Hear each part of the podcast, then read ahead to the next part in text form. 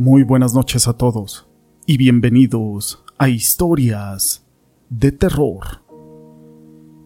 Los hombres de hoy creemos que ya no tenemos mucho por conocer, que ya no hay nada nuevo que descubrir. Pero en este programa vamos a conocer historias, experiencias, situaciones que ocurren del más allá y de lo sobrenatural. A menudo las familias con niños pequeños relatan ciertas experiencias extranormales que no tienen ninguna explicación. En todas las culturas del mundo se asocia a los niños con una mayor sensibilidad para poder ver e incluso para poder hablar con personas que son invisibles a los ojos de los demás. Pero todo esto no es relevante sin una historia. Mi nombre es José Llamas y te presento. Los niños siempre dicen la verdad. Las siguientes historias fueron enviadas de manera anónima. Muy buenas noches. Desde niña he sido muy susceptible a las cosas paranormales. A la edad que tengo ahora ya ha disminuido, pero aún me siguen pasando cosas inexplicables. Cuando tenía alrededor de seis años, yo soñaba mucho con personas muertas. Yo sabía que estaban muertas por su aspecto, así como sus ropas desgastadas y rotas. Siempre la soñaba, que me seguían hasta una casa muy grande. Pero cierto día soñé que estaba en la azotea de mi casa, puesto que ahí me gustaba mucho jugar y dentro de ese sueño, yo volteaba hacia arriba, donde estaba el tinaco de la casa, y justo ahí vi a un señor, por supuesto, muerto. Esto lo digo por su aspecto, y lo sabía porque vestía un pantalón negro de vestir, camisa blanca y saco de color azul. Era un azul muy llamativo. Su pelo era algo largo, pero despeinado. Y me decía, ven, ven, mira, te quiero enseñar algo. De donde estaba el tinaco se alcanzaba a ver aquel pequeño patio que tenía la casa donde vivíamos en aquel entonces. Días antes, una prima había estado de vacaciones en la casa y habíamos jugado en el patio. En ese entonces el patio era de tierra, así que jugábamos a hacer pasteles de lodo.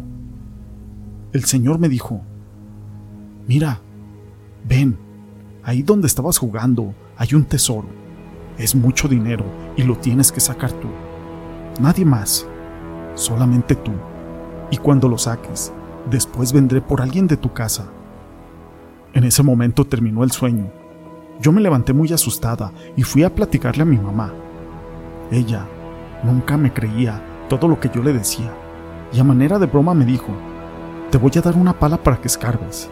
Pero mi respuesta inmediata fue, no, no, no quiero, porque me dijo que vendría por alguien de la casa, y a ella le cambió el semblante en ese momento. En la tarde llegó mi papá y mi mamá le platicó todo. Me dijo mi papá, ¿dónde te dijo ese señor que estaba el tesoro?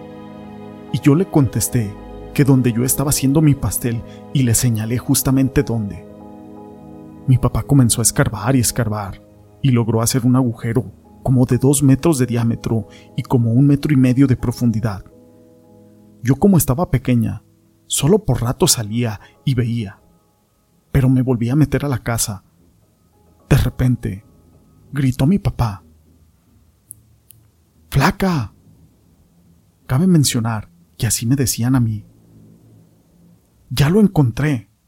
En ese momento salí corriendo y yo en mi inocencia pensé que como yo no lo había sacado, no se lo llevaría a nadie. Salí y vi lo que había encontrado. Solamente eran huesos de perros y de gatos, pero demasiados.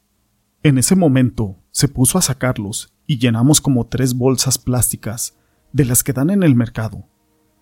Los tiramos a la basura. Pasaron los días y vino la mamá de mi mamá a visitarnos. Mi mamá le platicó y mi abuelita nos hizo el comentario. Eso que echaron a la basura era el dinero, pero como tu niña les dijo, quien sacó el dinero no era el indicado. A ver, ¿a quién le toca ya en el basurero? Después de eso, jamás volví a soñar con ese señor, pero nunca he podido olvidar ese sueño y han sido muchas cosas más las que me han pasado. Actualmente, ya estoy casada y tengo hijos y la casa donde vivo ahora funciona como un jardín de niños, al cual yo asistí en ese tiempo y después funcionó como un anexo. Y sí, también he visto muchas cosas aquí. Esta historia la quise compartir con ustedes, pero no es la única historia que tenemos acerca de los niños. El domingo me encontré con un amigo que tenía muchos años de no ver. Me trajo muchos recuerdos de mi infancia y recordé algo que tenía guardado en mi memoria. Resulta que siempre fui una niña muy introvertida, de esas que viven en su mundo e incluso la clásica que tiene amigos imaginarios y que hablaban solos. Me conoció una vecina que nunca se casó y ella se enamoró de mí. Era de lo más cariñosa. Todos los días iba a la casa porque era muy amiga de la madre de mi padrastro. Me llevaba algunos regalitos y me compraba pasteles, así como dulces, y me convertí en su niña consentida. Yo, en realidad, ni cuenta me di de eso. Cuando la empecé a querer mucho, me contaba cuentos todas las tardes y no faltaba ni un día a nuestra hora feliz. Yo la esperaba sentadita en un silloncito, pero un buen día no llegó increíblemente. No se apareció por la casa. Yo, como sea, la esperé, y así me dieron las ocho de la noche. Después de media hora me mandaron a cambiarme para acostarme a dormir, pero yo no obedecí. En realidad yo quería que Rosita viniera y la quería esperar. Entonces mi madre, que no me tenía mucha paciencia, me dio un par de nalgadas y me mandó a dormir. Me acosté llorando, porque la única persona que me daba un poco de atención y de cariño era ella. Entre tanto llanto, yo empecé a quedarme dormida. Pero justo en ese momento, sentí como alguien se sentó a un lado de mi cama y me pasó la mano por mi cabello.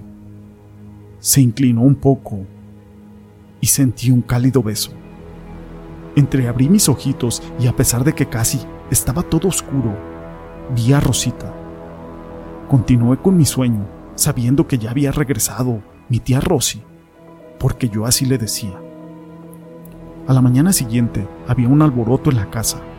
La madre de mi padrastro estaba llorando Llegaban los vecinos y yo alcancé a escuchar decir a mi mamá, no le digan nada a Roxana, aún es pequeña para poder entender eso. Pero yo alcancé a escuchar que un día anterior, a las 5 de la tarde, había muerto Rosita, y yo de verdad a esa edad no podía entender por qué a mí, por qué a mí me había ido a abrazar y a besar cuando ya casi estaba dormida. Tal vez se fue a despedir de mí y es un grato recuerdo que aún conservo hasta el día de hoy. Estas historias las quise compartir con ustedes. Si te han gustado, déjame tu pulgar arriba. No olvides en dejar tus comentarios. Y gracias por ser parte de este canal.